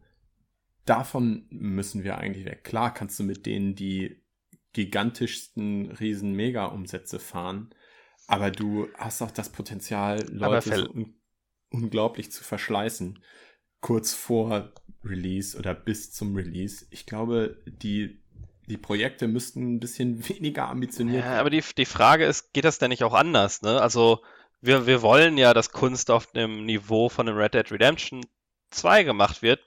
Kann man da hinkommen, ohne dass man die Leute verschleißt und 100 Stunden arbeiten lässt? Ja, und das ist eben, also meine These ist eben, ich glaube, das geht nicht. Wenn du, wenn du solche Riesenprojekte hast, dann, dann brauchst du, dann, dann muss eigentlich alles stimmen. Und es Aber das bestätigt ja dann auch teilweise die, die Crunch, die, die, die, die Supporter des Crunches, ne? Dass du sagst, die Qualität kriegst du nur hin unter diesen Bedingungen und das ist dann was, was du in Kauf nehmen musst, wenn du diese Qualität machen willst. Und dann gehört das halt dazu. Es gibt nichts, was wir da machen können, wenn wir auf dem Qualitätsniveau bleiben. Ich glaube, das Qualitätsniveau ist nicht der Punkt. Also die, die, du kannst eine sehr, sehr hohe Qualität auch bei einem kleinen Produkt erreichen. Mein Punkt ist eher der Scope. Also wenn du, wenn du eben nicht versuchst, äh, ein ganzes deutsches Bundesland zu simulieren, sondern wenn du sagst, mir würde es reichen, wenn ich Altona simuliere, Hamburg-Altona. Ähm, wenn du eben kein Produkt aussetzt, was eine fünfjährige Entwicklungszeit hat, sondern einen, einen Scope von, sagen wir, zwei Jahren. Also ich. Aber vielleicht gehört das ja da, dazu. Also so ein Spiel wie Red Dead Redemption 2, wenn es jetzt nach der Hälfte der Zeit zu Ende wäre, ob es dann genauso aufgefasst wird oder nur die Hälfte der Features drin hat oder sowas, dann. Ne? Also ich persönlich bin. Das ist ja Meinung, schon ein Qualitätsverlust, meiner Meinung nach. Naja, also ich, ich argumentiere ja tatsächlich immer so, ähm, Du willst das Spiel lieber, nur vier, viereinhalb Stunden nein, nein, dauern, ich weiß. Ich habe lieber ein Spiel, was 15 Stunden dauert, aber über diese 15 Stunden zu jeder Minute geil war, als ein Spiel, das 150 Stunden dauert, aber von diesen 150 Stunden waren nur 15 Stunden geil. Also dieser ganze Filler und eben dieser, dieses, ist, für mich ist es wirklich ein, ein Scope-Problem. Ähm, diese Megalomanie, diese Spiele immer größer und immer bombastischer und immer umfangreicher zu machen, das ist meiner Meinung nach nicht der, der richtige Weg. Bei kleineren Projekten hast du dann mal vielleicht dich auch überschätzt und dann musst du noch mal zwei Wochen dranhängen oder einen Monat dranhängen, aber du musst eben nicht noch mal ein zusätzliches Jahr Crunch dranhängen. Naja, also ich sehe es anders. Ähm, ich glaube, dass es auch ohne gehen muss. Ich glaube nicht, dass wir da Qualität, Umfang oder sonst was einbüßen müssten. Ähm, wenn man das anders planen und anders aufziehen würde. Ich finde, die Leute sollten, wenn sie so viel arbeiten wollen, das Recht dazu haben, aber ich sehe, dass es natürlich schwierig ist, da die Balance hinzukriegen. Ich finde, dass sie auf jeden Fall dafür entlohnt werden müssten. Also da sollte man ganz klare Grenzen schaffen, dass da niemand ausgebeutet wird. Ich glaube, dass es nicht so einfach ist. Also ich glaube auch nicht, dass man einfach eine Gewerkschaft aufsetzt und dann ist das alles fair, weil dann kommt nochmal so viel Bürokratie obendrauf ähm, so viel Unflexibilität. Äh, die nochmal ganz andere Probleme wieder mit sich bringt. Aber sowas wie, das ist auch sowas wie Fortnite, was jetzt ja kein mega komplexes Spiel mit hunderten von Systemen ist, das gleiche Problem hat. Ähm, also ich, ich glaube, dass es auch bei, bei kleineren Spielen passiert. Also bei Mortal Kombat ist es ja auch wieder ein, äh, ein Thema jetzt auch gewesen mit NetherRealm Studios, was jetzt auch ja nicht so ein mega bombastisches 100-Stunden-Spiel mhm. ist oder sowas. Ich glaube, dass es, ähm, das passiert dann halt mit weniger Mitarbeitern genauso. Ja, okay. Mhm. Ähm, ich glaube, dass man da andere Ansatzpunkte finden muss. Aber ich sehe das wie du, äh, dass Work-Life-Balance ein sehr wichtiger Faktor ist. Ich habe das Gefühl, hier in Dänemark sind die, sind die Arbeitstage auch nochmal kürzer. Ähm, und die Leute bleiben auch nicht einfach nur so, weil es so ist. Das hatte ich in ein paar deutschen Firmen hin und wieder mal, dass die Leute einfach, das gehörte irgendwie zum guten Ton, so lange da zu bleiben.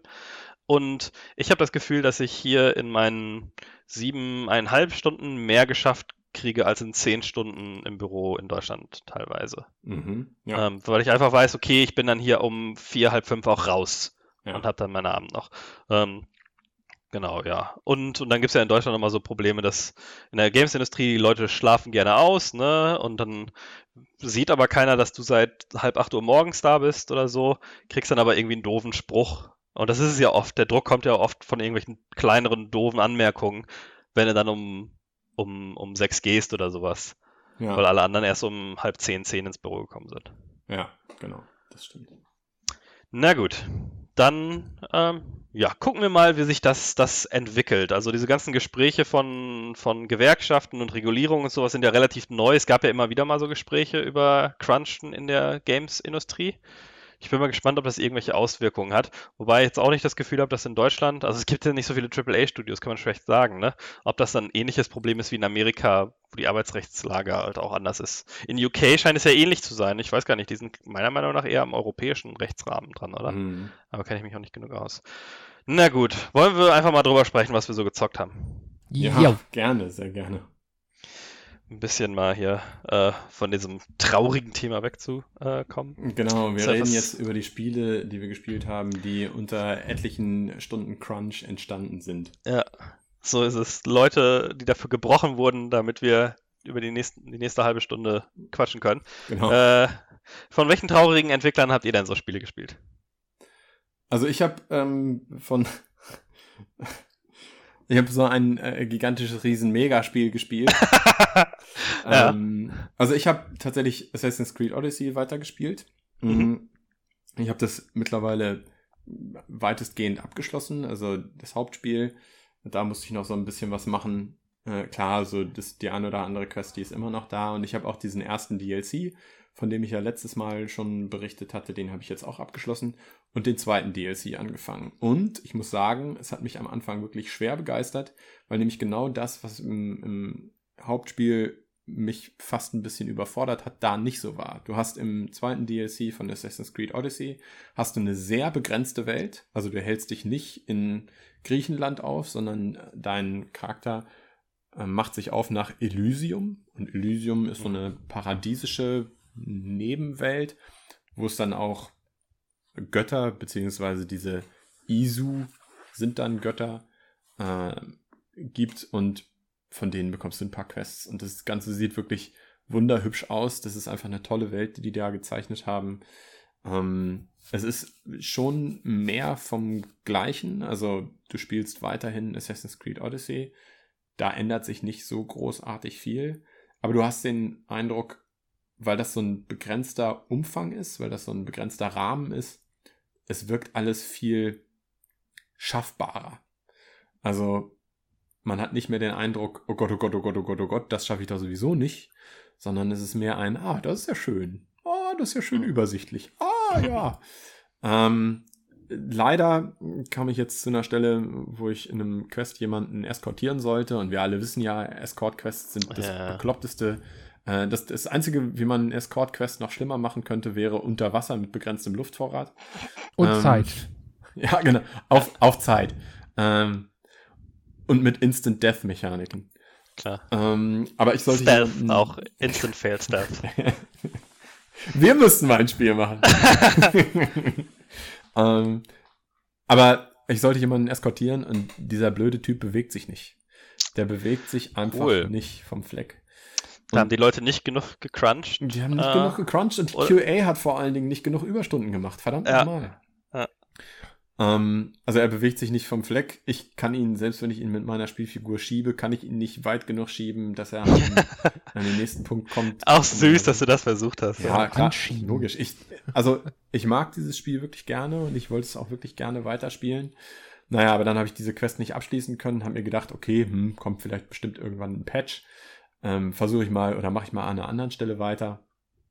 Bin 1000 Meter durch diese Landschaft da gerannt äh, und wollte an, bei einem anderen Quest weitermachen und habe dann aber fürchterlich auf die Nase gekriegt, habe dann auch ins Gras gebissen und dann feststellen müssen, dass er nach diesen 1000 Metern eben doch keinen Autosave angelegt hat. Und, und dann habe ich mir gedacht, nee, oh, nee, wenn ich jetzt nochmal nochmal drei oder vier Minuten lang einfach nur durch die Gegend laufen muss, um an meinen Punkt hier zu kommen.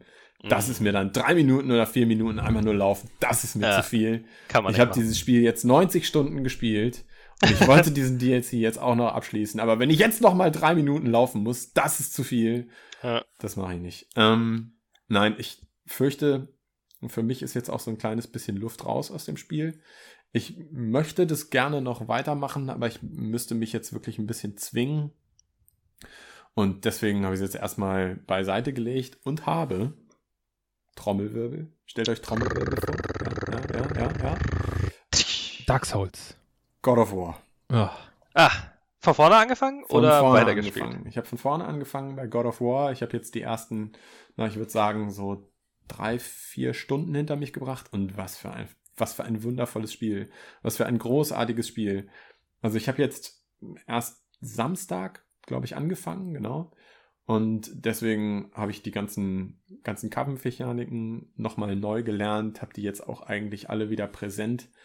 Hab mit dem begrenzten Skillumfang, den ich jetzt gerade habe, also du schaltest ja für deinen Charakter im Lauf des Spiels immer mehr Skills frei, mhm. aber mit diesen begrenzten Skills, die ich jetzt am Anfang habe, habe ich auch den Eindruck, ich habe den Überblick und ich beherrsche diesen Charakter erstmal soweit ganz gut.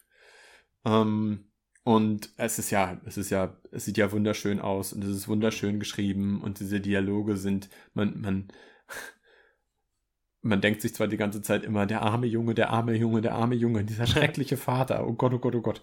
Aber er zeigt ja selbst in diesen ersten Spielstunden, zeigt er ja auch, also Kratos als Vater, schon hin und wieder mal so eine nettere, weichere Seite von sich. Und ich bin gespannt, was da noch kommt. Ich hatte es ja schon mal 10, 12 Stunden gespielt. An dem Punkt bin ich jetzt noch nicht wieder angekommen. Ne? Also ich bin noch deutlich weiter am Anfang. Aber es ist, also summa summarum, einfach ein, wirklich, wirklich cooles Spiel, das gut aussieht, das sich gut anfühlt. Und ich bin gespannt, wie es weitergeht. Cool. Ja. ja. Marc, das war's du, oder? Ja, wenn Alex fertig ist, dann übernehme ich gerne. Ja, das war's. Oh. Gut. Äh, ich habe mich in den letzten Tagen abends so ein bisschen mit den äh, Mini-Classic-Konsolen beschäftigt, die ich habe, weil ich mhm. irgendwie nicht so Lust und die Zeit hatte für irgendwelche großen AAA-Mega-Lodons-Gedöns, wo die armen Entwickler crunchen mussten ohne Ende, sondern äh, ich wollte einfach was, was Leichtes, ne? Dann, da sind die, die Super Marios und die ganzen äh, Metroidvanias und so auf den ganzen Classic-Konsolen, die sind halt Die schon. sind von Japanern, die müssen sowieso jeden Tag crunchen. ja, das, das, das, ist ja die japanische Mentalität. Ja. Äh, nö, aber ich habe mir so ein bisschen den Mini-Classic-Konsolen äh, angenommen. Ich habe auch noch mal in den Neo Geo Mini reingeguckt, da noch mal den ein oder anderen Heavy Metal Slug Shooter ausprobiert. Also, es ist schon, ist schon äh, wieder angenehm. Ab und zu mal komplett weg von diesen riesigen 100 Stunden und mehr Spielen weg zu den kleinen Dingern, die man in ein paar Stunden durchgespielt hat. Das ist schon mhm. äh, angenehm. Und ja. ich hatte, weil ich Bock drauf hatte, habe ich äh, Witcher 3 gespielt. Oh. Ah. Ja. Und äh, wer dazu neu mehr angefangen oder weitergespielt? Nee, neu angefangen. Und wer dazu mehr wissen möchte, der kann gerne in das Unscripted Nummer 2 von mir und Alex reinhören. Das ist eine komplette Witcher Unscripted Folge. Deswegen werde ich das jetzt nicht weit ausholen. Witcher 3 ist halt ein geniales Rollenspiel, ne? Kann man mal äh, spielen für ein paar ja, hundert Stunden. Ist definitiv auch auf meiner Liste. Also ich habe ja damals mit Witcher 3 angefangen, auch, auch Unfassbar, dass du in meiner Strecke anfängst zu quatschen. Was ist denn heute los mit dir? Wir haben einen Dialog hier. Wir Nein, es ist jetzt, das ist jetzt ein Monolog. Ich bin Na noch nicht gut. fertig. Na gut. Witcher ist super. Ja. Nächster. es geht ums Prinzip. Es geht ums Prinzip. Okay. Gut, Alex. Ich wollte dich ja. unterbrechen. ähm, ich, also, ich hatte Witcher 3 tatsächlich, als äh, ich das das letzte Mal gespielt habe, habe ich gesagt, so jetzt ziehe ich es durch. Das habe ich auch hier im Podcast gesagt. Ja, genau. Jetzt ziehe ich es durch. Ich das jetzt funktioniert immer wunderbar. Das funktioniert immer wunderbar. Ähm, ich habe es tatsächlich auch immer noch nicht durch, aber es ist sowas von weit oben auf meiner Liste. Also sobald ich God of War durch habe und danach Shadow of the Tomb Raider durch habe, spiele mhm. ich Witcher 3. Klar. Also ich muss dann Klar. natürlich noch den DLC von Assassin's Creed Odyssey zu Ende spielen, aber danach spiele ich, spiel ich Witcher 3. Klar, klar. Und dann, ja. dann finde ich es wahrscheinlich sogar blöd, weil äh, es sich ja doch so Witcher ähnlich, 4 draußen ist. Ja, genau. Es sich ja doch so ähnlich spielt wie Assassin's Creed Odyssey. Ich bin im Nachhinein, bah! im Nachhinein bin ich den Leuten von CD Projekt Red sowas von dankbar, dass sie bei Cyberpunk auf Ego-Perspektive setzen, weil das bedeutet, dieses Spiel interessiert mich überhaupt nicht. Und ansonsten wäre das natürlich auch auf meinem Pile of Shame gelandet als ein weiteres 100 oder mehr Stunden Epos, das ich noch hätte spielen müssen. Insofern bin ich ganz dankbar, dass das Kacke ist. Wer, wer sich äh, für Cyberpunk interessiert, der kann unser kommentiert angucken über Cyberpunk. Ja, genau. Ja, wo ich und Alex den Trailer kommentiert haben. Aber dass du, dass du Witcher 3 und Assassin's Creed auch nur zusammen in einem Satz erwähnst, äh, finde ich ja schon ekelerregend. Naja, Denn ich habe, drückst ich habe, auf denselben, pass auf, drückst auf dieselben Knöpfe, ne? es hat aber nichts mit dazu zu tun. Ich habe Assassin's Creed Origins gespielt, weil es ja irgendwie, im, weil ich mir mal dieses Humble-Dings gekauft habe, dieses Humble Monthly für einen Monat, um da mal reinzuschnuppern, wie das so ist, das zu haben. Und da war Assassin's Creed der, der Early Unlock. Und da habe ich jetzt so drei Stunden reingespielt oder sowas. Ähm, nur so nebenher an, während ich irgendwie Podcasts höre oder Videos schaue oder sowas, weil es anders auch nicht geht. Also erstmal ist die, die Story grenzwertig grundbescheuert. Äh, das heißt, ich habe dann irgendwann nach den ersten anderthalb Stunden angefangen, einfach alles zu skippen. Und das Spiel macht mir so wenig Spaß. Mhm. Ja, also das, wenn ich das so mindless wegspiele, weil es mich halt nichts gekostet hat, dann okay. Aber wenn ich 10 Euro für ausgegeben hätte, äh, wäre es so an der Grenze gewesen. Hätte ich 15 ausgegeben, hätte ich mich schon aufgeregt. Aber äh, das finde ich tatsächlich ganz spannend. Äh, dann, dann sag doch mal ganz kurz, was vom Spielgefühl bei Witcher 3 und bei Assassin's Creed Origins so stark unterschiedlich ist, ohne Witcher Also- 3 zu spoilern. Das kommt vielleicht auch darauf an, wie man die Spiele spielt. Also ich find, spiele Witcher 3 auf einer der höchsten Schwierigkeitsstufen. Ähm, und da sind die Kämpfe, du hast halt immer wieder mal so kleinere Kämpfe, aber sind die, die, die größeren sind auf jeden Fall viel intensiver. Du gehst mit viel mehr Bedacht daran, dass du äh, auswählst, welche Waffe, dass du verschiedene Öle aufträgst, dass du verschiedene Zauber dir zurechtlegst. Und bei Assassin's Creed Origins, die Gegner, erstens sind die Gegner null kreativ, weil es einfach nur Typen in irgendwelchen Rüstungen sind. Ähm, es fühlt sich komplett clunky und mechanisch an. Ich finde, dass es sich immer schlecht anfühlt, auf die Gegner einzuschlagen. Die, die Animationen, die, wie man mit, mit Distanzen zum Gegner umgeht und so, das, das fühlt sich alles nicht so sauber an. Das, und es passt auch einfach nicht zu, zu Assassin's Creed. Dazu kommt nochmal, dass du in Origins ja zu, am Anfang, ich habe gehört, dass es wird irgendwann anders, dass du ja keine, äh, keine tödliche Sneak-Methode hast. Das heißt, ich laufe da irgendwie rum und betäube dann die ganze Zeit Leute, die dann am Boden rumliegen, die ich dann aber nochmal irgendwie schlagen muss. Ähm, was sich total doof anfühlt, weil dann hacke ich so über den drüber und hoffe, dass die Hitbox halt irgendwie im Weg ist. Und das ist einfach, weiß ich nicht, es ist clunky, das, das Upgraden der, der Sachen macht irgendwie keinen Sinn. Das macht halt alles irgendwie, weiß ich nicht. Ja, das heißt, also das Kämpfen an sich macht mir überhaupt keinen Spaß. Mhm.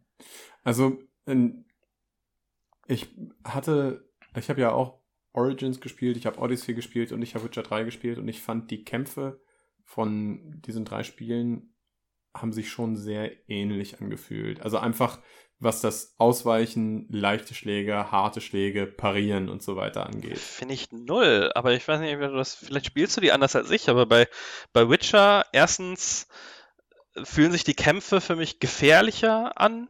Das ist, vielleicht liegt es auch daran, dass ich auf einer höheren Schwierigkeitsstufe spiele, Ja, aber auch abwechslungsreicher, weil ich mehr mit irgendwie Zaubern und sonst irgendwelchen Sachen arbeiten muss. ja okay, gut. Also auch mal ne, jemand mit so einem, so einem Feuerdings anzünden, mich auf den nächsten konzentrieren, rumrollen. Das sieht auch flüssiger und besser aus, finde ich. Ähm, irgendwie ist die Tension äh, anders für mich in dem, in den Witcher-Spielen. Na gut. Ja. Naja, ähm, das habe ich deswegen aber auch nicht so super viel gespielt. Was ich äh, jetzt viel gespielt habe, die letzten zwei, drei Tage, ist Witcher Days 3. Gone. Achso. Nein, Days Gone. Frisch erschienen. Also ich habe auch noch weiter Sekiro gespielt. Oder wie meine Freundin es nennt, spielst du schon wieder dieses Shiro Shiro. Äh, ich habe da nochmal von vorne angefangen, um mal zu gucken, wie es ist mit meinem Wissen, was ich jetzt habe. Ob es so ähnlich ist wie bei Dark Souls, ne? dass es eigentlich gar nicht so schwer ist, wenn du weißt, was du machst. Und tatsächlich ist es so. Also ich bin jetzt viel, viel, viel, viel leichter durchgekommen. Die meisten Bosse, bei denen ich vorher mega Probleme hatte, beim ersten oder zweiten Versuch geschafft und so weiter. Ähm, also wenn man so sein Gehirn ein bisschen umtrainiert hat und die Patterns kennt, äh, merkt man schon, dass es sich anders spielt. Also es ist schon Skill aufbaut und nicht einfach nur Charakterentwicklung. Das fand ich ganz cool. Ähm, habe aber hauptsächlich die letzten zwei, drei Tage jetzt mit Days Gone verbracht. Und da, ich wollte, eigentlich war ich erst skeptisch, ähm, weil ich dachte so, ja, mal gucken, ob es wirklich so gut ist. Ich bin ja nicht sicher. Und dann habe ich ein paar Reviews gelesen und ähm, die waren alle sehr wie die Reviews zu Mad Max damals. mhm. Weißt du, so, ja, irgendwie große Welt, aber nicht so viele Abarbeitaufgaben, nicht so viel Abwechslung, 70 von 100 oder so. Äh, und da dachte ich mir, cool, Äh, Mad Max fand ich auch ganz geil. Ja. da wird mir das ja bestimmt auch Spaß machen. Und es ist tatsächlich so. Ich habe sehr, sehr viel Spaß mit dem Spiel. Also es kommt ein bisschen drauf an, womit du es vergleichst. Wenn du es halt mit dem Red Dead Redemption 2 vergleichst, dann ist es nicht ist nicht auf dem Level, das fühlst du, ne? Wenn es gibt auch so kleinere Situationen, die auftreten, wo man mal jemanden retten muss und man merkt schon, dass die automatisch generiert sind, sich mal sehr gleich anfühlen, während bei Red Dead Redemption 2 sich ja nichts wiederholt hat. Ne? Und es ja hunderte von kleinen Events gibt, die alle völlig unique waren und diese Welt sich komplett organisch angefühlt hat. Und hier ist es schon deutlich mechanischer. Du siehst die Ecken und Kanten und die, äh, das Handwerk ein bisschen mehr. Ähm, aber wenn man es jetzt mit einem State of Decay zum Beispiel vergleicht und alle Leute sagen ja, boah, wir haben so viele Open World Zombie Spiele, ich bin ja schon voll burnt out aus Zombie Spielen. Wie viele Open World gibt eben? Es gibt gar nicht so viele Zombie Spiele, ja. wie alle behaupten. Ja. Es gab State of Decay und es ist mega janky, das ist so richtig, das fühlt sich so richtig Indie an, finde ich. Und es gab ähm, Dying Light. Ähm, was was so eine ähnliche Kategorie ist, aber dadurch, dass es First-Person-Parcours ist, auch nochmal eine andere Geschichte. Ja. Days Gone hat, meiner Meinung nach, ist es ist eher ähm, so Red Dead Redemption vom Spielgefühl her, ne? Du bist viel in der draußen unterwegs, du hast halt dein Motorrad statt dein Pferd und so, aber ähm, und es gibt so ein also viele haben natürlich gemeckert über, oh, du musst ständig das Motorrad reparieren, du kannst nicht irgendwie durch Zombie-Horden durchcruisen und die um mähen und du musst ständig tanken. Der Tank kommt mir auch ein bisschen klein vor, das muss man schon relativ häufig. Ähm, Gerade in der Spiellogik, ne, ist halt immer ein bisschen schwer zu sagen, so. Wenn man es auf den Tag rechnet, ja, ich war den Tag unterwegs, dann muss ich mal tanken, macht Sinn, aber im Spiel bin ich halt irgendwie drei Kilometer gefahren oder ja, sowas. Ja, klar. Ja, ähm, aber an sich findet man unterwegs schon genug Ressourcen und ich finde, es macht so gute Wellen von Situationen, wo ich total viele Ressourcen habe, weil ich gerade mal Zeit habe und nicht so viele Gegner äh, in der Nähe sind. Und jetzt gerade, wo ich mit kleineren Zombie-Gruppen ganz gut umgehen kann ähm, und auch skillmäßig und mich ausrüstungsmäßig ein bisschen verbessert habe, dass ich normalerweise immer von allem genug habe. Und dann gibt es so Situationen, wo, weiß ich nicht, ich muss mal einmal eine Horde wegräumen. Mhm. Und da war ich am Ende schon ganz schön erschöpft, was meine was meine Sachen so anging, die ich dabei habe. Also diese Horden sind auch eins der coolsten Elemente, dass du halt wirklich eine Gruppe von 50, 100, 150, 200 Zombies hast, die sich so daher bewegen und gegen die du erstmal am Anfang des Spiels überhaupt keine Chance hast. Ne? Du, rennst besser so schnell wie du kannst und hoffst, dass dein Motorrad irgendwie in der Nähe ist, ansonsten wirst du sofort umgemöbelt. Und du, ich spiele auf der normalen Schwierigkeitsstufe und es kostet, ich brauche so vier Schläge, bis ich tot bin, fünf Schläge von einem Zombie. Mhm. Es geht relativ zügig, wenn da 20 um dich rumstehen. Wenn so eine Horde da ist, klar. Ja, ja, bist komplett überrannt. Aber dann ähm, habe ich mal, es gibt so Stationen, ähm, wo du so Upgrade-Teile findest, ne? so eine Spritze à la Doom, such dir aus, ob du mehr Health, Stamina oder Zeitlupenfokus haben möchtest. Und da war eine Zombie-Horde, die nachts unterwegs war und so ein bisschen rumgestreift ist. Und das war, da war ich beim ersten Mal da, habe aber nicht rausgefunden, wie ich in diesen doofen Laden reinkomme. Und dann war ich am Tag nochmal da und habe es dann begriffen. Aber die Zombie-Horde hat sich tagsüber in so einem, in so äh, Zugcontainern, so, so Waggons versteckt, die aber so offen waren, dass sie mich immer gesehen haben, wenn ich dann da reingeklettert bin ich gedacht, komm, das muss doch irgendwie gehen. Guckst du dich hier mal um. Und hab dann so einen Tanklaster gesehen und dachte mir, haha, jetzt bist du total clever und lockst die dahin. Und in dem Moment kamen drei so Typen auf Motorrädern da reingefahren, die natürlich sofort die Zombie-Horde getriggert haben. Das heißt, es ging erstmal ein Kampf zwischen der Zombie-Horde und den Motorradtypen äh, los. Spoiler, die Motorradtypen haben jetzt nicht gewonnen. Aber das hat dafür gesorgt, dass die Zombies so um die rumgecrowded waren, dass ich mit zwei, drei so Rohrbomben schon ganz gut was weggeräumt habe. Als die Typen dann tot waren, kam die restliche Zombie-Horde auf mich zugerannt, wo, wo sie an dem äh, Tanklaster vorbeikamen, den ich dann natürlich dann weggeballert habe, der dann nochmal ein großes Loch in die Gruppe gerissen hat und dann waren nur noch so zehn übrig, die ich dann so langsam runter gedings gekriegt habe. Ne? Mal hier ein paar erschossen, dann irgendwo raufgeklettert, mich wieder geheilt, wieder ein paar erschossen, wurde wieder angegriffen und dann hatte ich die irgendwann weg und dann war ich ressourcenmäßig auch am Ende, ne? Meine, erstmal meine Schalldämpfer verschossen, du musst relativ häufig wieder neue Schalldämpfer dir besorgen, aber auch die Munition war ziemlich am Ende. Ich hatte zu dem Zeitpunkt noch kein Upgrade, dass ich äh, Munition auf dem Motorrad habe. Irgendwann musst du nicht mehr zur Basis zurück, ähm, sondern kannst dann einmal die Munition komplett auffüllen am Motorrad. Ah, okay. ich glaube irgendwann dann auch zweimal. Ähm, das wird aber so, das ist relativ linear, was das Freischalten angeht, weil diese Mission, du hast nicht so viel Freiraum, wie du denkst. Also es gibt hin und wieder mal auf der Karte so Zombie-Nester und halt diese Stationen, die sofort zu einer Mission werden, sobald du die entdeckt hast, auch in deinem Missionslog, um die wegzuräumen. Aber was so, so Story- und Nebenmissionen angeht, ähm, ist es kommt auch irgendwie so in Wellen und das nervt mich manchmal so ein bisschen. Also ich hatte jetzt gerade eine Dings, wo alle Missionen weg waren. Ich hatte nur noch eine, habe die gemacht und sofort danach habe ich drei Anrufe von allen Camps gekriegt, die ich bisher so habe, dass sie wieder Missionen für mich haben und noch zwei andere Missionen, die dann so Ja, das fühlt sich, fühlt sich nicht, nicht so richtig organisch an, ne? Das ist Ja. ein bisschen merkwürdig. Ja, war ein bisschen komisch. Aber ansonsten, also bugmäßig hatte ich nicht so viele Probleme. Es ruckelt wie Sau, wenn du mit dem Motorrad unterwegs bist. Spielst du auf Ähm, der Pro oder hast du eine. Nee, auf der normalen. Hm. Ähm, aber es, es ruckelt nicht, wenn irgendwie die Zombie-Horden unterwegs sind. Okay. Also es ist wirklich nur, wenn irgendwie Umgebung rein streamt, habe ich das Gefühl. Ich Ja. habe auch nicht so krasse Probleme mit Pop-Ins, die ich teilweise in den Videos ähm, gesehen hatte. Ich hatte nur ein, zwei Stellen, wo es mir überhaupt aufgefallen ist. Ja, Pop-Ins hatte ich in den, also ich habe es nur in Let's Plays gesehen und da war es schon häufiger. Okay. Mm, Also vielleicht irgendwo im Hintergrund, wo ich nicht drauf achte, aber so um mein Bike rum hatte ich keine großen. ja, du hast natürlich als jemand, der in so einem Let's Play jetzt zuschaut, hast ja auch nicht so einen Fokus auf den, das Zentrum des Mhm. Geschehens, Ja. ähm, weil du, ne, du musst ja nicht zielen oder so, sondern du guckst ja einfach an Film. Ja. Vielleicht ist es mir deswegen aufgefallen. Mein größeres Problem mit dem Spiel, also ich habe es noch nicht gespielt, ich hatte, fand es ja auch sehr, sehr interessant, aber mein größeres Problem mit dem Spiel war tatsächlich der Charakter. Der, der wirkt so, wirkt so austauschbar und, Echt? und langweilig und vor allen Dingen, er, er kommentiert, alle zwei Meter kommentiert er Ja. irgendwie das Geschehen und das geht mir ziemlich auf Keks. Und das ist kurios, weil ich dieses Gefühl, dass der Haupt, also der, der Protagonist oder der, äh, die Figur, die Spielfigur, die ich durch das Spiel steuere, mich nervt, das habe ich eigentlich eher selten in Spielen. Also ich glaube, Aloy in Horizon Zero Dawn hat auch hin und wieder irgendwie mal so einen Spruch gemacht und irgendwas gesagt zu, oh, jetzt ist es aber kalt. Huiuiui. Ähm, Ja. und das hat mich aber nicht genervt, aber bei dem nervt es mich ziemlich stark und es hat mich ziemlich schnell ziemlich stark genervt. Finde ich ganz interessant, weil, also ich gebe dir recht, dass die Sprüche, die er so unterwegs losbringt, nicht immer so super sind. Vor allen Dingen auch da wieder merkt man so ein bisschen das Mechanische an dem Spiel.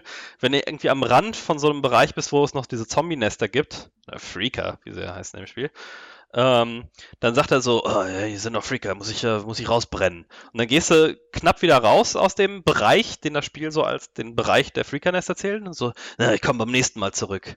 Und dann äh, muss ich noch die restlichen Nester verbrennen. Und dann gehst du halt wieder, und nur, nur weil du halt irgendwie über so eine kurvige Straße bist und kommst dann wieder ein Stück drauf zu, und dann macht er wieder einen Kommentar, dass er die jetzt wegbrennen muss, ne? Weil du merkst so, der hüpft so über diese Grenze Mhm, mhm. wo er dieses Kommentar abgeben soll.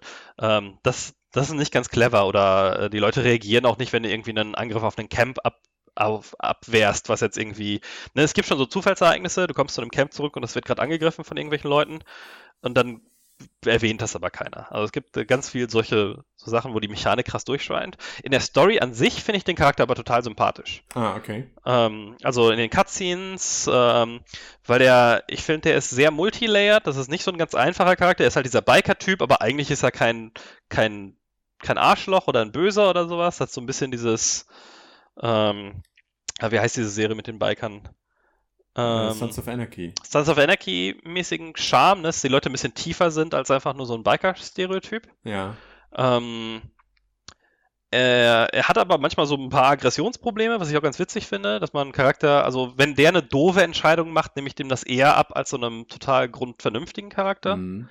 Und ich finde vor allen Dingen die Interaktion mit seinem besten Kumpel ganz cool. Kann ich ein bisschen spoilen so zum Ende der Folge?